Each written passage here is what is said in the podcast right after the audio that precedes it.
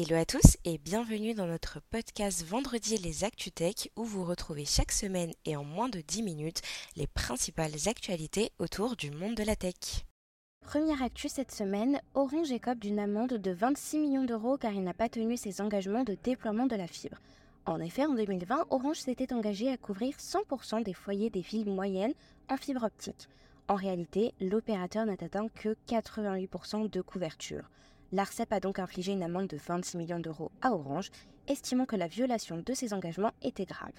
Orange estime que la sanction est disproportionnée et a annoncé qu'il la contesterait devant le Conseil d'État.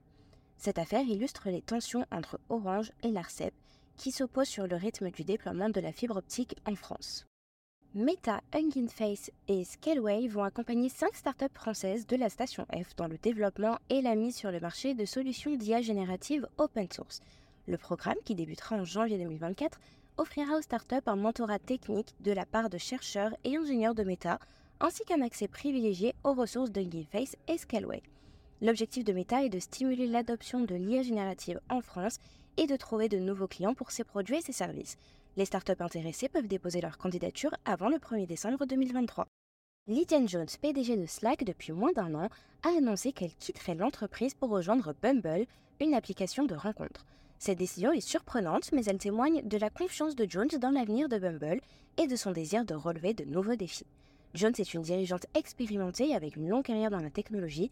Elle a notamment travaillé chez Microsoft pendant 12 ans, où elle a occupé des postes de direction dans les domaines des ventes, du marketing et du développement de produits.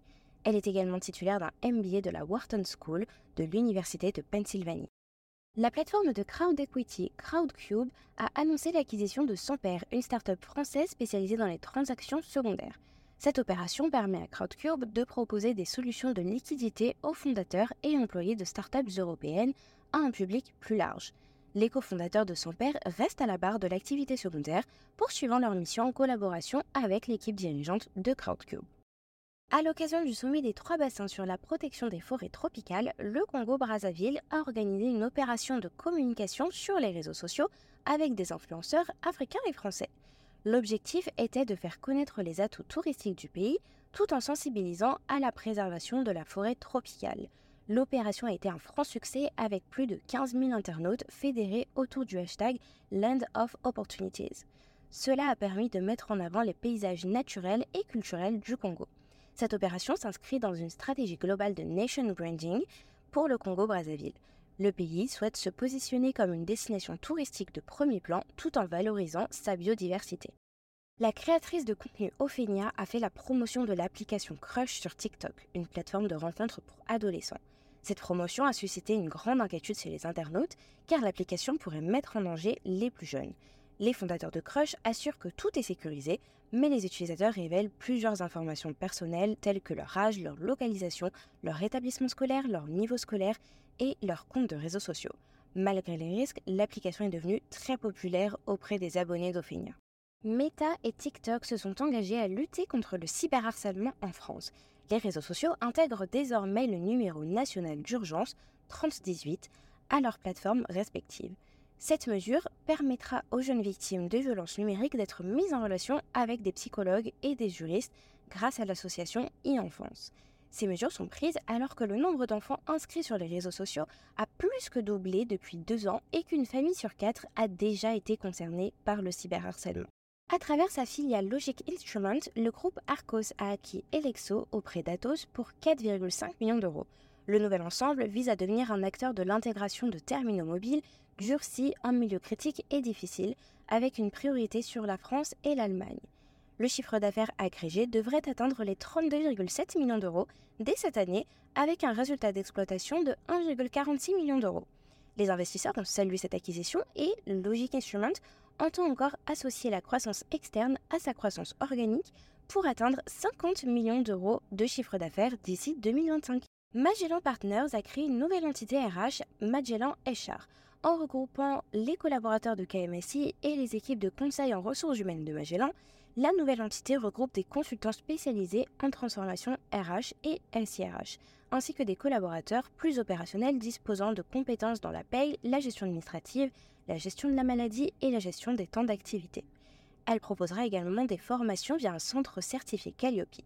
L'objectif est de fournir un panel de services mixant conseil, intégration, build et logiciel sur tous les sujets de transformation des DRH. Magellan Partners a créé une nouvelle entité RH, Magellan HR, en regroupant les collaborateurs de KMSI et les équipes de conseil en ressources humaines de Magellan. La nouvelle entité regroupe des consultants spécialisés en transformation RH et SIRH, ainsi que des collaborateurs plus opérationnels disposant de compétences dans la paye, la gestion administrative, la gestion de la maladie et la gestion des temps d'activité. Elle proposera également des formations via un centre certifié Calliope.